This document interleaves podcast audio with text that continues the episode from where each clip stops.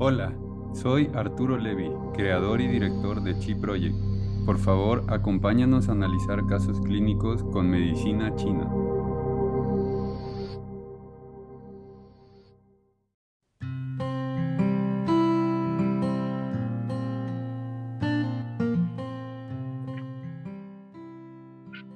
Bueno, buenas noches a todos. Vamos a hacer otro, otra noche de análisis de casos clínicos según la medicina china. Y hoy queremos terminar el caso de hipertiroidismo que empezamos hace dos, hace dos eh, podcasts, hace dos sesiones. Em, antes de empezar, queremos primero que nada darle las gracias a todos los que se han ido mm, sumando a este proyecto, a todos los que han ido apoyando de alguna manera a los que nos mandan casos y darle la bienvenida a Miguel Ángel, que está por acá. Buenas noches, Miguel. Hola, buenas noches. Buenas noches. Todo muy serio, ¿va? No, sí, así, normal, que fluya. bueno, mañana empezamos nuestro curso de acupuntura distal. Mañana a esta hora vamos a empezar nuestro curso de acupuntura distal. Va a durar cuatro sesiones y quienes estén interesados, pues que nos contacten. Todavía están a tiempo, si no después también lo podrán, lo podrán este, comprar en, eh, para ver los videos ahí en la plataforma. Y pronto también vamos a empezar a hacer, vamos a empezar a hacer sesiones cortas, así como, como estas de análisis de casos clínicos, pero quizá de dos horas, alguna vez de tres horas, según el tema, pero serán sesiones cortas en las que habrá alguna, algún costo, este, algún costo de recuperación. Eh, todavía irá variando según, según los temas, según la longitud, pero intentaremos hacer uno cada mes o cada dos meses. Creo que el siguiente dijimos que va a ser sobre el dolor de cabeza, ¿no, Miguel? Vamos a hacer uno sobre el dolor de cabeza. Sí, eh, este, se va a hablar del, del, dolor de cabeza, pero va a ser más enfocado en función de, cómo entender el, dolor de cabeza desde, desde los textos clásicos y la diferenciación, más que nada en eso. Y vamos a hablar sobre, sobre tratamientos, ¿no? Según la diferenciación sindromática hablaremos sobre tratamientos, ¿no? Sí, aunque, aunque creo que, pues bueno, como creo que hace ratito lo estaba haciendo, este, más que nada creo que el, estudio o el, o el, compartir se basa más en entender eso fisiológico. Creo que ya el tratamiento con acupuntura siempre viene por añadidura, es, es este decir, como decía un maestro, decía un, un maestro, se llama Shifu, Shifu Wang, él él decía que la, fisiología y la fisiopatología era muy, muy importante. Siempre decía que un tratamiento con acupuntura lo puede hacer cualquiera, cualquiera. Pero entender el, el, proceso patológico de, de, cómo se forma esto es muy complicado. Porque a veces uno puede decir, creo que ya lo tengo. Pero al momento de... Ah, que, es más o menos lo que nos estamos planteando con este cambio que, va, que estamos haciendo en los análisis de casos clínicos, ¿no? La sesión pasada ya vimos, ya vimos la, diferenciación sindromática del hipertiroidismo, o más bien cómo, cómo ve el hipertiroidismo la medicina china. La primera sesión presentamos el caso y hoy queremos hacer justo esto, ¿no? Cómo analizar un poco el caso, ¿no? Un poco más profundo. Entonces, ¿qué te parece si vamos platicando sobre esto? Ya aquí tengo la foto de la lengua de antes del tratamiento y después. Entonces, solo, solo voy a empezar recordando algunas cosas sobre el, sobre el mismo caso, ¿no? Recordemos que era una, era una paciente femenino de... ¿Cuántos años tenía ella? 67, ¿no? 67 me parece, ¿no? Eh, tenía 67 mm, años el hipertiroidismo tenía seis años de evolución. Tenía seis años de evolución y tomaba carbimazol. Presentaba una sintomatología en la que destacaba la tensión emocional, la irritabilidad, impetuosidad, em, el enrojecimiento de la cara y de los ojos, Luego tenía mareos, dolor en los costados de las costillas. Tenía tendencia a los suspiros, distensión de la cabeza, distensión craneal, sensación de flema en la garganta, tinnitus, temblores en la lengua y las manos, palpitaciones en el corazón, insomnio, sudoración profusa eh, durante el día, sabor amargo en la boca, enrojecimiento de la lengua y de las manos, sudoración con aumento en la ingesta de alimentos, sed con deseo de bebidas frías y temor al calor. Su lengua era una lengua roja con un pelaje amarillo y el pulso era de cuerda, tenso y resbaladizo. Entonces, podemos empezar hablando sobre esta tensión emocional y la irritabilidad. Y mm, aquí me gustaría, aquí me gustaría empezar a ver qué dice Miguel. Me gustaría empezar hablando sobre, sobre el hígado, ¿no? Ah, y decir quizás antes de. Perdón, quizás antes de, hablar de, entrar en la sintomatología, la, la, plática pasada habías mencionado una serie de síndromes asociados al hipertiroidismo. ¿Puedes ponerlos ahí? ¿Cuáles eran los, los síndromes asociados al hipertiroidismo? Mira, hablamos, Vamos a hacerlo hacia acá. Lo voy a poner con otro color, ¿va? Los síndromes asociados al hipertiroidismo eran el estancamiento de chi hepático,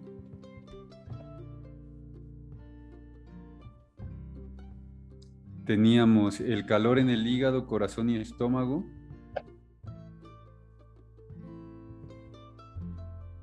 teníamos la deficiencia de yin de hígado, de hígado y riñón, perdón. Este, y esta deficiencia de yin podía presentar calor vacío, calor por insuficiencia. Y por último teníamos la flema, calor en el hígado. Flema caliente, ¿no? Sí, ahí... ahí Estos serían los cuatro síndromes de los que hablamos. Ajá, Esa, esas son las cuatro, los, las, las cuatro puntas de lanzas para poder conformar el diagnóstico sindromático el hipertiroidismo. Bueno, algo que me gustaría compartir sería el, el, mecanismo de la interacción de estos cuatro síndromes. Aquí este ya tu sonido es un poco malo, no haciéndole, ¿vale? Aquí es que los mecanismos, a ver, bueno, a ver, aquí escúchame. Aquí es, como dije hace un momento, los, los mecanismos de esta enfermedad están íntimamente relacionados con el hígado, ¿vale?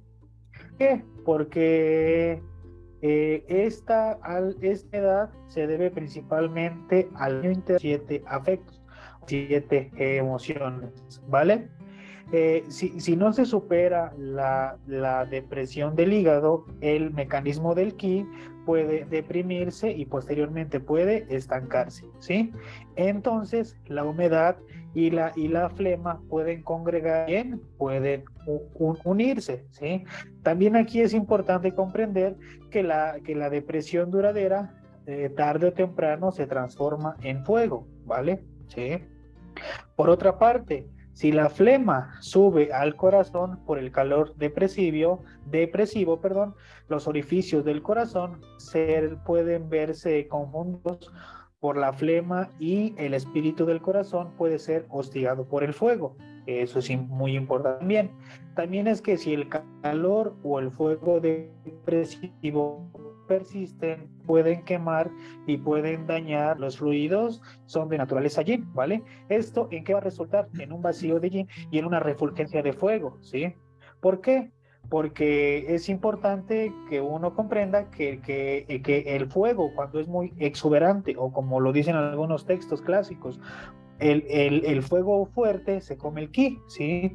Y esto puede resultar en que tanto el ki como el yin pueden dañarse, ¿sí? Ahora bien, si el fuego del hígado tiende a, a, a, saltar o bien a horizontalizar el estómago, este puede calentarse. Entonces, si un hígado o que, que, tiene mucha congestión este, este, tiende a, a, saltar o a perjudicar el vaso, este vaso va a volver vacuo, ¿sí? Y también se va a volver débil, por consiguiente. Entonces, por lo tanto, aunque el hígado está típicamente en el centro de los mecanismos de la enfermedad, asociados con la producción de todas las manifestaciones clínicas de esta enfermedad, se, se involucra el corazón, el estómago, el vaso y, y los riñones, ¿vale? Ahora bien, eh, para las personas que saben un poco del hipertiroidismo, eh, tanto el hipertiroidismo como el hipotiroidismo generan bocio, ¿vale?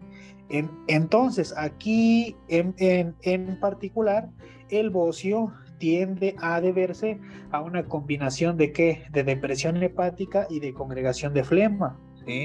Entonces, las, las palpitaciones del corazón, la agitación y la inquietud se deben principalmente a la flema y el calor que acosan al espíritu del, del este corazón.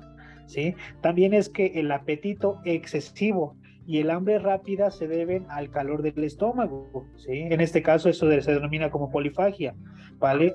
Entonces, la, debilidad y la, y, la, y la fatiga se deben al vacío de vaso, ¿sí?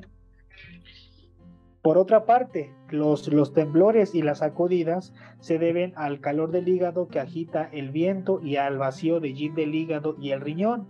Este a su vez no va a nutrir los, los vasos. Ahora, aquí también en el hipertiroidismo lo que ocurre son los exoftalmos, o lo que algunos vulgarmente o coloquialmente llaman los ojos saltones.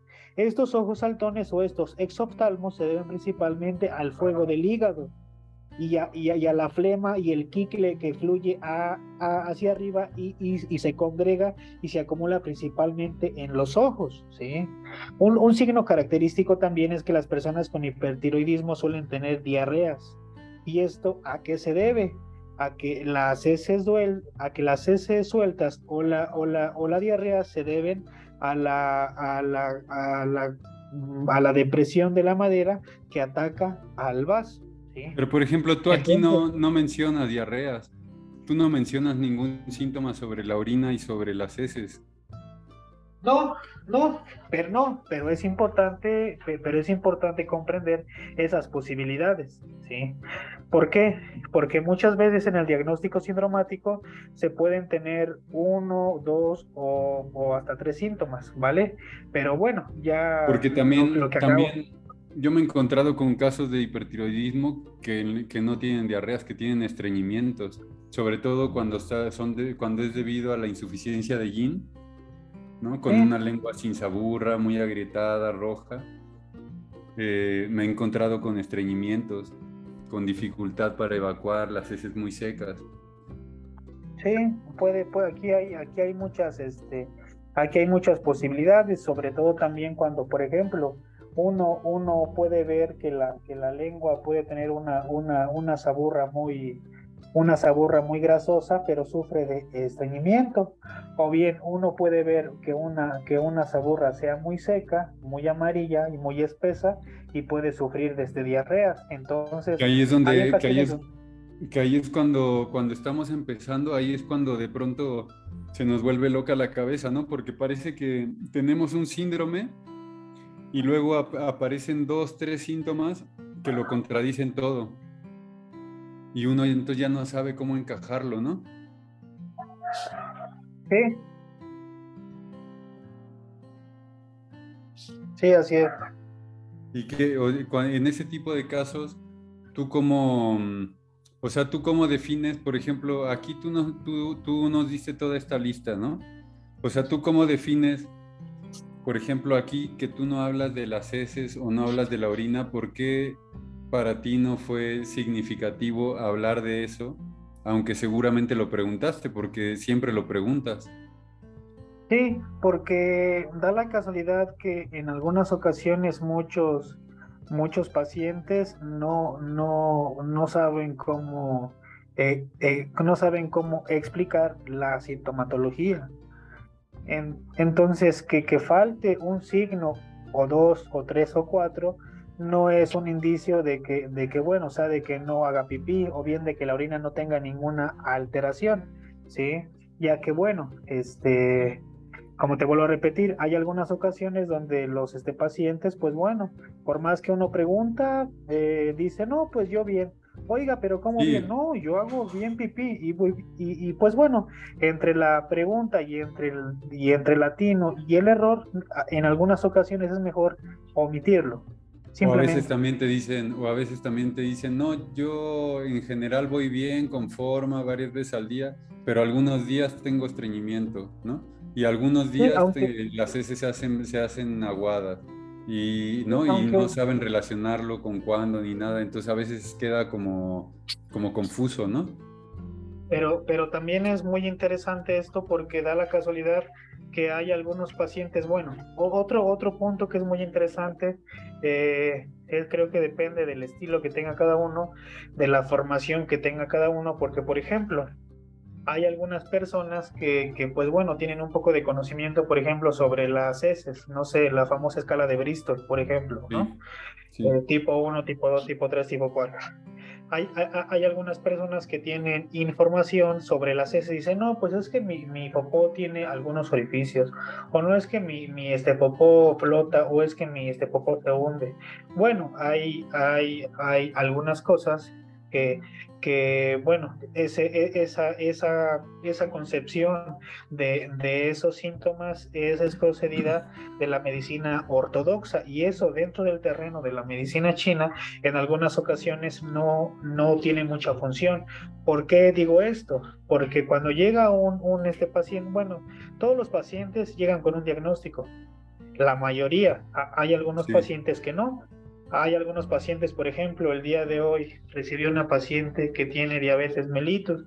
Ella, este, por ejemplo, ella este, tiene su azúcar en, tiene su glucosa en 210, 160, de ahí no pasa. Entonces, este, ella lo que tenía era una insuficiencia, una vacuidad del vaso y el estómago, y una, una insuficiencia de yang de riñón y yang de vaso. Entonces, otra cosa que es interesante es que cuando recibes a un paciente, nunca, nunca debes de hacer traspolaciones. Bueno, ese es mi, ese es mi pensamiento. A lo mejor esa es la manera en la que yo trabajo, quizás, quizás en la manera en la, que dijimos, es, lo mismo que dijimos la clase pasada, la sesión pasada, ¿no? no irnos por el diagnóstico porque eso muchas veces eh, eh, genera mucho estrés en el estudiante o en el practicante, ¿sí? ¿Por qué? Porque, por ejemplo, el hipertiroidismo siempre, la, siempre, lo, siempre lo relacionan con una hiperfunción.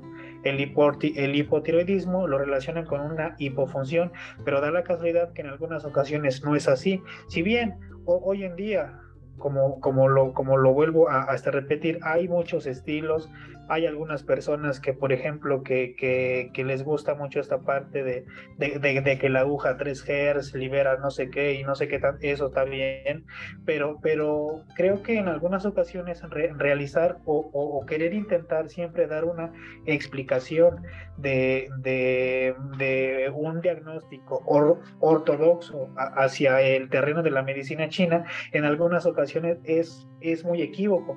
¿Por qué? Porque en algún, ¿por qué? Porque a veces las cosas no cuadran a la perfección. ¿Por qué? Porque en, algún, en algunas ocasiones puede ser que su lengua no tenga rasgos ni, ni, ni, perdón, puede ser que no tenga rasgos tan significativos de lo que el cuerpo presenta, pero sin embargo su pulso sí muestra rasgos significativos de lo que concuerda con su sintomatología y en algunas ocasiones es todo lo contrario. Eh, puede ser que el pulso no coincida, pero la lengua sí coincida, puede ser que ni el pulso coincida ni la lengua coincida, pero los signos y, y los síntomas dan una correcta explicación. Entonces, eso es muy interesante, porque si no llegas por un lado, puedes llegar por el otro o puedes llegar por el otro.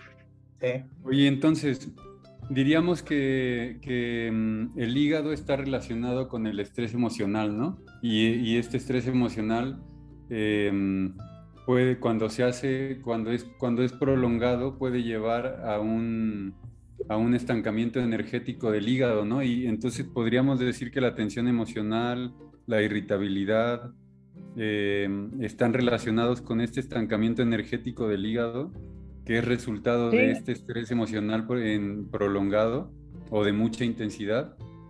Y podríamos, podríamos decir que la distensión, que la distensión en los costillas, la tendencia a suspiros, la distensión de la cabeza, la distensión craneal, eh, también están relacionados tanto con ese estancamiento energético como con la alteración de la función Shuxie del hígado. ¿Estoy en lo correcto?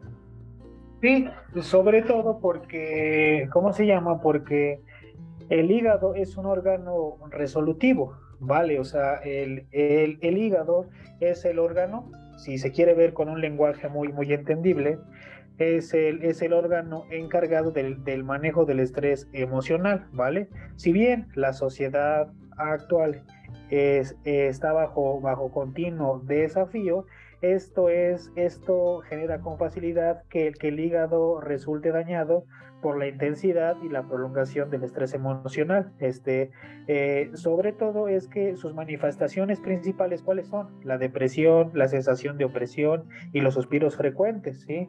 Esto, pues bueno, se puede, se puede, ¿cómo se llama?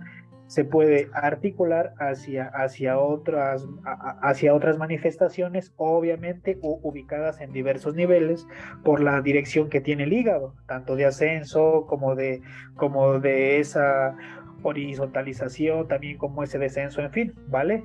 Este, hay, un, hay, hay una frase que, en un libro que, que este dice, que, que, dice que si no hay estancamiento del hígado, no hay, no hay depresión. Esto no significa que la depresión, por ejemplo, solo sea debida al estancamiento del hígado, ¿sí? Sino que bien, puede también presentarse por el corazón, por la flema, o por el fuego, por el yin, en fin. Pero aquí lo importante es que el punto de partida del hígado, eh, perdón, el, eh, que, el, punto de partida muy importante es que el estancamiento del hígado, ¿sí? Es una, ¿cómo se llama? Es, un, es una no sé, es un punto de partida para muchas alteraciones, ¿vale? Por eso eh, es importante proteger al hígado, también es que es importante fortalecer la capacidad homeostática para poder enfrentar más eficazmente el estrés. Y esto es algo que yo en alguna ocasión dije, cuando, bueno, cuando recién comenzábamos que a los pacientes con hipertiroidismo o con hipotiroidismo, lo, lo único que, lo, lo, lo, único que uno tiene que hacer y concentrarse es en relajarlos. ¿Por qué? Porque, eh, bueno, ya que tocamos este punto del estrés, es que, pues bueno, eh, el estrés está relacionado con el cortisol. Todo el mundo se va a estresar. 5 días, 10 días, 15 días, 20 días cuando un estrés es, es ¿cómo se llama? Cuando un estrés El punto es que sea crónico, ¿no? Que se cronifique. Sí, sí. Cuando, cuando, cuando, un, cuando un estrés es, es, es, es de pocos días, el cuerpo libera cortisol de una manera, de una manera digamos, normal, pero cuando el estrés ya dura 20, 30, 40 días, 50 días, un, un año, dos años, es algo que pone en riesgo la vida del sujeto.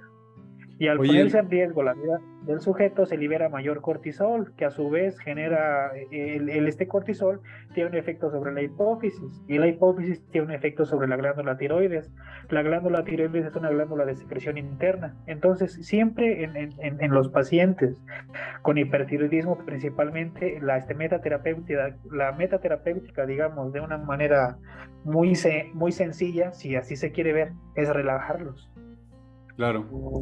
Oye, eh, esto que estás diciendo me parece muy interesante porque si, si, el estrés emocional entonces se vuelve crónico, ¿no? Se sostiene en el tiempo, este estrés emocional que ya dijimos que puede, que puede estancar el, el chi del hígado, ¿no? Puede alterar la función de, de, tiempo y forma del hígado y eso va a alterar tanto el sistema digestivo como, como a todas las demás esferas funcionales porque habría que recordar que el hígado como parte de, la fase de transformación madera se encarga de los movimientos ¿no? en el cuerpo. Entonces, si este estancamiento de chi de hígado se, se, prolonga también en el tiempo, puede generar entonces fuego y este fuego puede afectar al Xiao Yang y de a partir de ahí podemos, podemos relacionarlo con los ojos rojos, con el tinnitus, con la impetuosidad, con el sabor amargo en la boca. ¿Es así? Sí, sí, sí. Sí, por ejemplo, los, los, los suspiros, por ejemplo, son el vivo reflejo de un estancamiento de qué. Bueno, esa, esa, esa interpretación siempre tiene que ver siempre tiene una relación directa con la cultura y el lugar donde se vive. Porque, por ejemplo, yo recuerdo cuando trabajaba, cuando trabajaba en un taller de costura, que nos, hacían que nos hacían trabajar hasta las 6, hasta las 7 de la noche, a veces hasta las 8, hasta las 10, cuando, su, cuando suspiraban así, y decían, Ah, y, y, y, pues allá entre compañeros, ay amiga, te habla tu novio, ay amiga, de seguro se acordó de ti tu, tu, tu esposo, que eres bien trabajadora. No, cabrón, o sea, tanto pinche estrés de estar ahí, en un, ahí y ahora sí que trabajando, o sea, es, es muy fuerte. Bueno, pero ahora ya lo entiendes, sí me explico, pero ese suspiro es un, es un, es un, sí, es un signo característico de un estancamiento. Ahora bien, el, por ejemplo, el dolor en los hipocondrios, ¿sí? O el, el, dolor en los hipocondrios o el dolor hipocondriaco. Eh, este dolor hipocondriaco principalmente se manifiesta en el lado izquierdo, aunque anatómicamente el hígado está del lado derecho, el pulso, eh, pulso del hígado está en la posición 1 del lado izquierdo, siempre se manifiesta más en el lado izquierdo, ¿sí? Sobre la distensión, aquí qué dice? Distensión, distensión craneal. Sí. Ah, esa, esa, esa, esa distensión craneal, pues bueno, puede quizás entenderse en la, en la, en la zona de los temporales, ¿no? En la, bueno, yo lo en la, en la zona de los temporales, esa cefalea, tensión, esa cefalea en los, en los temporales, pues bueno, tiene una relación con el Xiaoyang, ¿no? El Xiaoyang que es es sangrado y que es vesícula biliar. sí, también, sí, este, ¿cómo se llama? Este sabor amargo en la boca puede diferenciarse. Cuando el, sabor amargo es matutino, ajá, cuando el sabor amargo es matutino, pues se, se, debe principalmente a que la persona, pues desafortunadamente, no descansó de manera correcta. Y cuando el sabor amargo se torna a lo largo del día, pues es un indicio de que hay, hay demasiada tensión, pero esa tensión es crónica y entre mayor se prolongue ese sabor amargo, pues puede, puede perjudicar. ¿sí? Incluso este, algo que es muy interesante, yo lo he visto en, consulta con algunos pacientes, no, ojo, esto que digo no va fuera del tema, va también con esto. Es que ese ascenso, es que ese ascenso de Yang y esa, y esa intermitencia de, de este fuego también puede descender, porque e, este fuego va a perjudicar a quién? Una, un ascenso de yang y, un, y una exuberancia del fuego, ¿a quién afecta? Afecta al corazón, ¿sí? Él, este corazón, pese a ser el emperador, pese a ser el gran monarca, no puede soportar mucho esas oleadas de fuego. Y, ese de ahí las palpitaciones, el insomnio, ¿no? la misma cara roja. Y, este, y, e, y, ese fuego lo va a derivar a quién? Al intestino delgado. Y el intestino delgado se articula con quién? Con la vejiga en la fase del Taiyang. Y, la, y, la, y, la, vejiga, y la vejiga es un recipiente de qué? De, de, es un recipiente centrífugo. Y esto es curioso porque a veces llegan a consulta mujeres que dicen, ¿sabe qué? Yo tengo mal de orín. Bueno, se llama, se denomina cistitis, ¿no? Pero coloquialmente mal de orina, no tiene nada de malo decirlo así. ¿Y qué cree? Ya mis estudios, ya me, ya me, ya, ya hasta, ya, ya hasta mi esposo me regañó, cabrón, de que tengo infecciones, de que piensa que anda de pinche loca, y no, oiga, o sea, no tengo, tengo problema. Tengo, dice, que dice, es más, ya hasta yo le eché la culpa de que anda de canijo y no, uno, uno, ve, uno ve esto de manera sencilla y no, ve, ve uno el pulso, ve uno la lengua y uno puede decir, ah, tiene, tiene pequeñas, este, tiene pequeños, ah, tiene pequeños ascensos de, de, de, este fuego y eso pues obviamente genera la, irritación en la zona genital, ¿no? Claro. También ese mismo fuego puede, puede penetrar en el estómago, ¿no? Y, ese, y es lo que genera el aumento en la ingesta de alimentos, la sed, el deseo de bebidas frías. Sí, aquí, aquí también es que, es que, por ejemplo, también hay, hay niveles de fuego.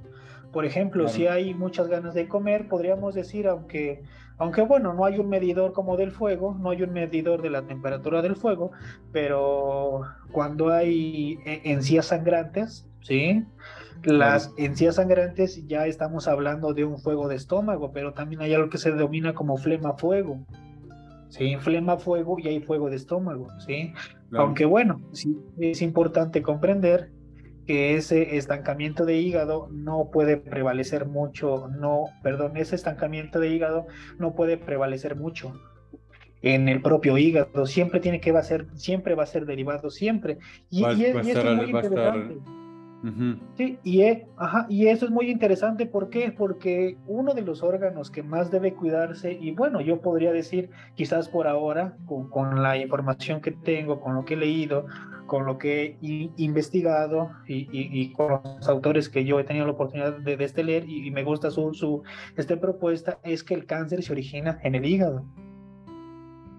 Sí, principalmente el, el, el, este cáncer se, se, se, genera Principalmente, bueno, su raíz está en el hígado.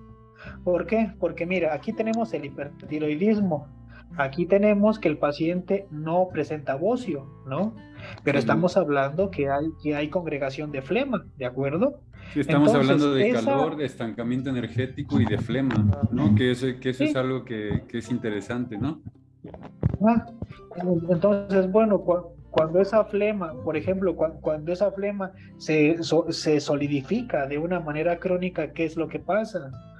Tiende a generar una mutación celular y hay que recordar que la, que la propagación de, de, células anormales dentro del torrente sanguíneo, tanto derivan como del hígado, bueno, tanto participan, tanto tienen un, tienen un, se, se ven afectadas por el flujo anormal, por, la, por, una mal, por un mal funcionamiento fisiológico del hígado, como también por, un, por una exuberancia de calor.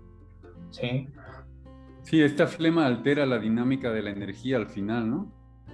Sí, pero eh, algo que yo he tenido la oportunidad de ver a pacientes con cáncer de mama, eso es algo muy bueno, no, no es interesante verlos, porque pues a quien le gustaría este, estar diciendo, híjole, que llegan pacientes con cáncer, ¿no?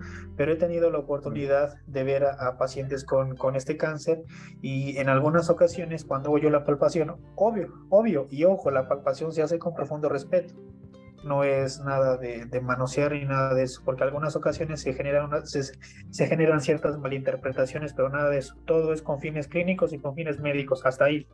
Este, también ha, habido casos de personas que, que a veces no te creen, ¿sabes? Quizás porque hace falta más títulos, quizás porque a lo mejor tienen una concepción muy errónea de la enfermedad a lo mejor porque hay mucha mala información, pero algo que es muy interesante es que yo en alguna ocasión vi a una señora que ella, ella me dijo, ¿sabe qué? Me salió un bultito aquí en la mama. Y pues uno, uno se queda con la curiosidad, oiga, ¿me da permiso de, de poder palpar? Claro que sí, toque, mire. Entonces uno, uno, uno, toca y, esa, y, esa, y, ese bulto es superficial. Bueno, no, no tan superficial como un barro, pero es superficial. Es, es, es una bolita que es maleable, o sea, se puede, o sea, es, es como una bolita de este plastilina, por así decirlo. Y pues bueno, este, así quedó. Esa, esa paciente me, me, visitaba desde Veracruz, allí en la Ciudad de México. Y, este, y bueno, pasó el tiempo. Su esposo es trailero, venía a consultar nada más cuando, cuando su esposo tenía aquí unas entregas, en fin. Pasó el tiempo y después me, me, me este, llamó. Me llamó, oiga, está en la ciudad, sí, estoy ahí. Oiga, ¿cuándo puedo? Ah, mire, tal día, nos, nos vemos tal día, órale.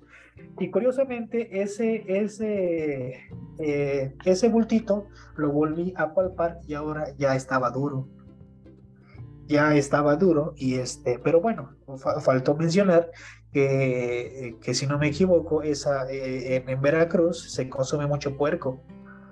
Mucho puerco, mucha comida condimentada, muchos tamales y demás, e, e, es, es, común encontrar que hay, que hay calor y que hay humedad, más aparte la, la, humedad externa, tarde o temprano, tiene un efecto directo sobre el interior. Entonces toqué esa, esa, esa bolita y esa bolita ya estaba dura, ya estaba dura. Entonces ¿Qué, este fue lo que pasó? Que la comida, más aparte el estrés emocional, los, los, los, ¿cómo se llama? Los gajes de la, de la vida diaria, conglomeraron y solidificaron esa flema. Y desafortunadamente a la señora le diagnosticaron cáncer, cáncer de mama. Afortunadamente pudieron quitarle la mama y su vida no, no corrió riesgo, pero es muy interesante cómo este estancamiento de aquí de hígado, bueno, como pusimos un ejemplo del cáncer de mama, también puede tener un efecto sobre la tiroides. Sí, al final también está relacionado con el hígado y con el estancamiento de chi de hígado, pero ese estancamiento de chi de, hígado altera la, la, función del vaso, ¿no? Y, y también si, si, a eso le sumas el, alimentos, gras, alimentos dulces, alimentos grasos, eh, alimentos de naturaleza yin, ¿no? alimentos fríos. Entonces esto puede hacer, puede, puede hacer que se genere flema y esta flema puede ascender y, se va a acumular en el yao superior, ¿no?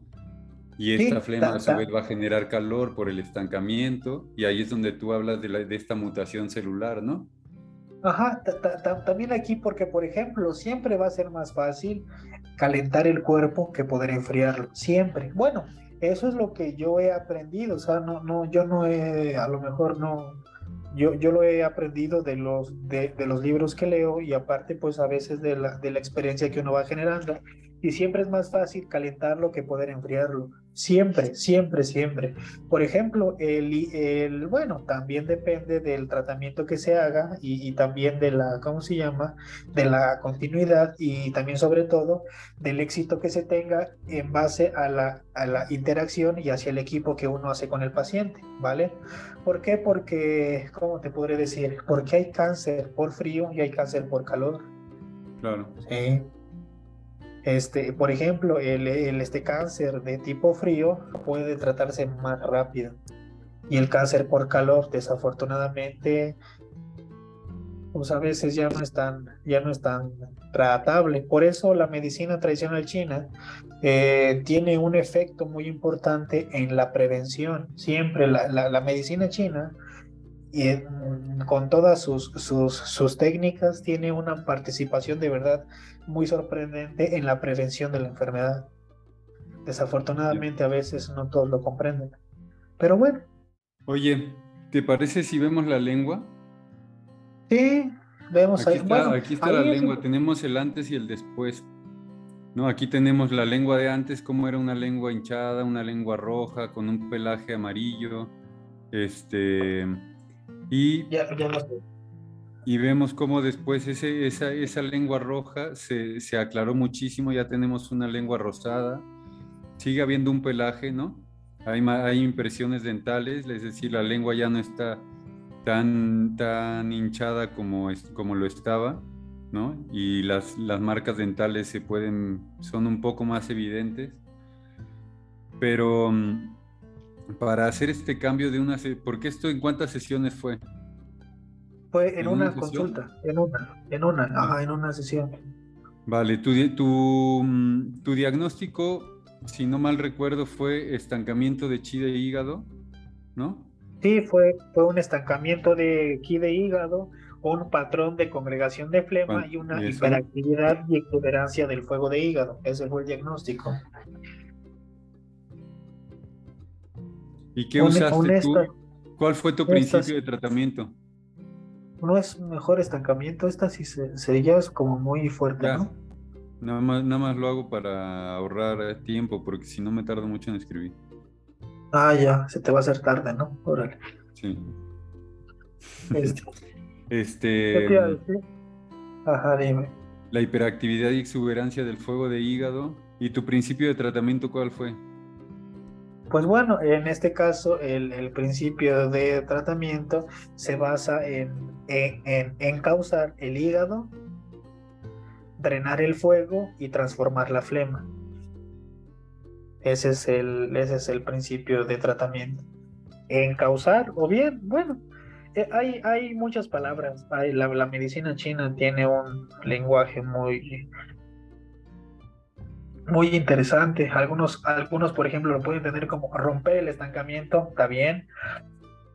Otros, mejorar el flujo del hígado, también está bien. Otro es, hay que encauzar el hígado para que, ¿cómo se llama? Para que fluya bien, también está bien. ¿sí?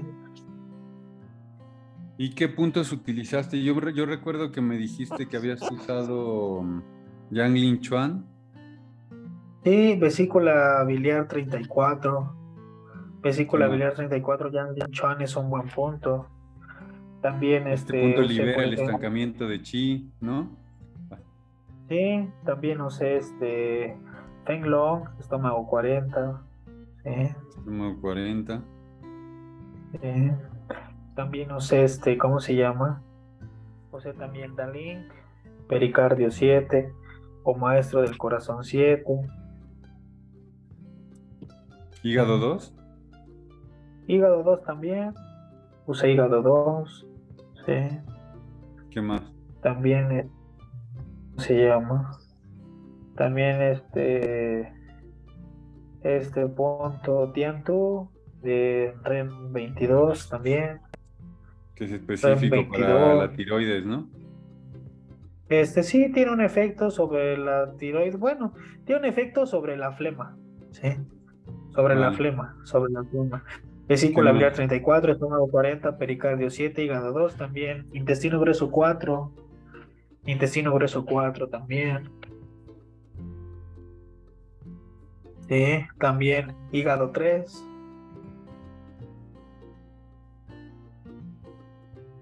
Sí. Hígado 3, este, eh, vesícula biliar 22, 20, Feng Qi. Y Red 2, Red 2 el One. Vale. Ahí, ahí creo que, bueno, algunos pueden pensar que quizás son muchas agujas, pero creo que depende, depende sobre todo cómo se pongan. Ahí, por ejemplo, también usé el Tai Yang, el extraordinario, de que se pone al lado de los ojos. Eso, eso, es un, esos son, son puntos muy buenos para tratar la cefalea temporal y bueno, con esos. Vale. ¿Alguien quiere, mm, ¿Alguien quiere hacer una pregunta o alguna aportación sobre el caso?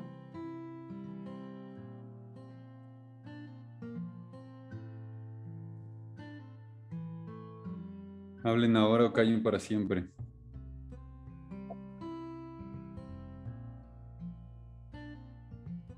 ¿Por qué eligió vesícula biliar 20? Bueno, es que eso según yo eh, sirve mucho para, para el viento. Entonces tengo como esa duda.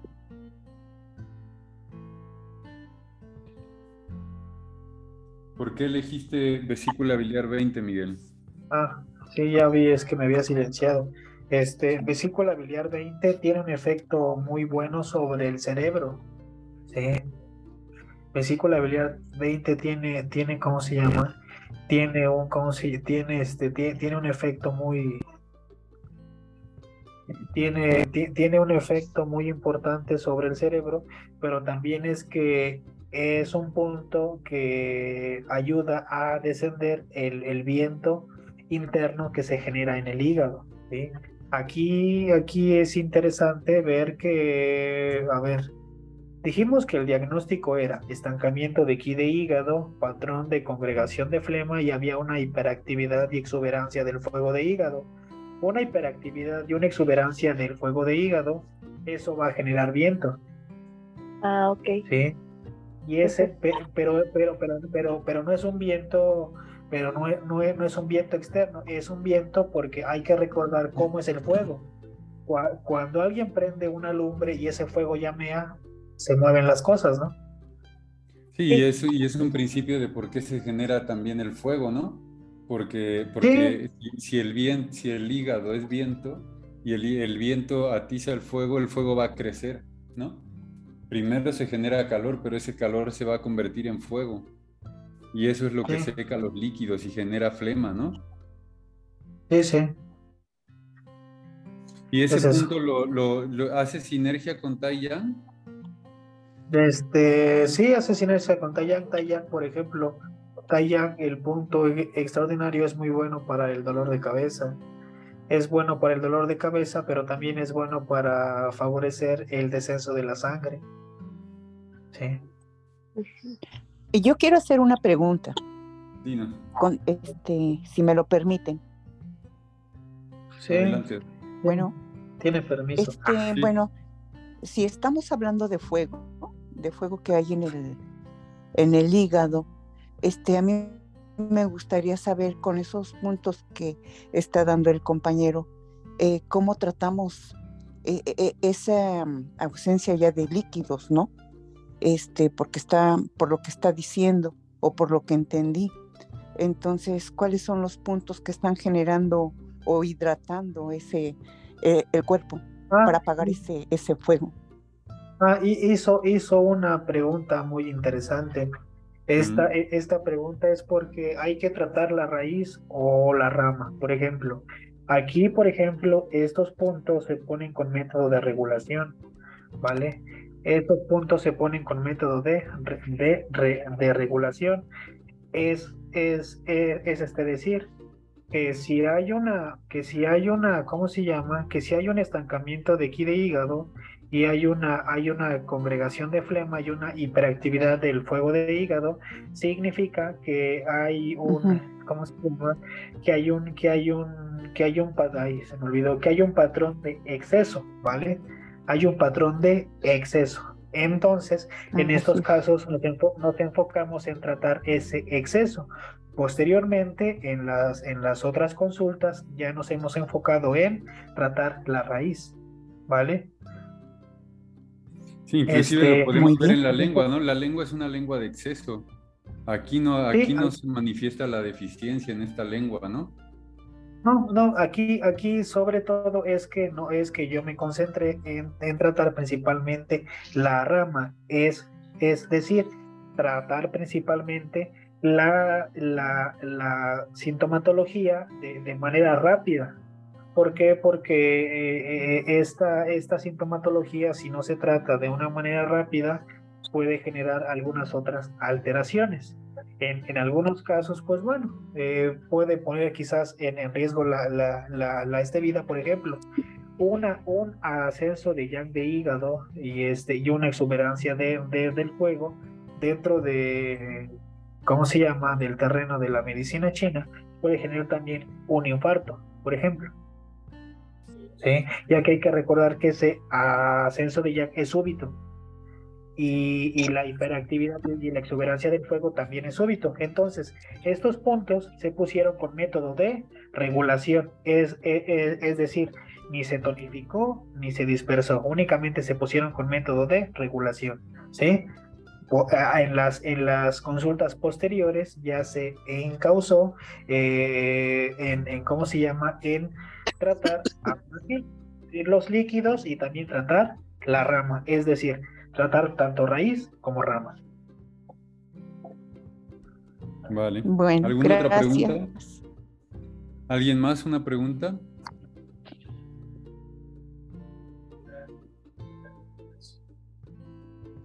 Red May 22, ¿por qué dijo que se puso? No espanto. Redmi 22. Redmi, Redmi 22 se puso principalmente porque, bueno, a- ahí entre los, los, los síntomas, ¿puedes regresar a los síntomas, Levi?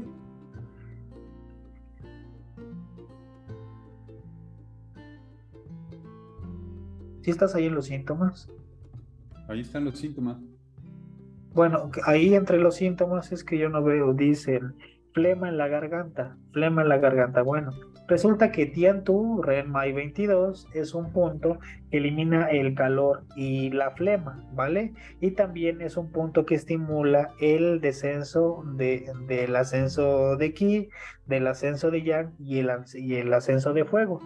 Más aparte tiene efectos beneficiosos sobre la garganta y sobre, ¿cómo se llama? Y sobre la voz. ¿sí? Ah, Por eso lo pusimos. ¿eh? Gracias. ¿Alguien más? Por nada.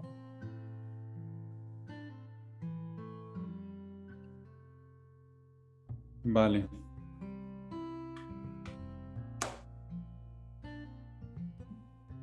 Vale, pues si nadie más tiene una pregunta,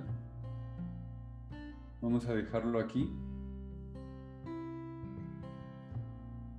Y mm, espero que les haya gustado el caso de hoy. ¿Tú quieres decir algo más, Miguel? ¿Te quieres despedir? No, nada, pues gracias.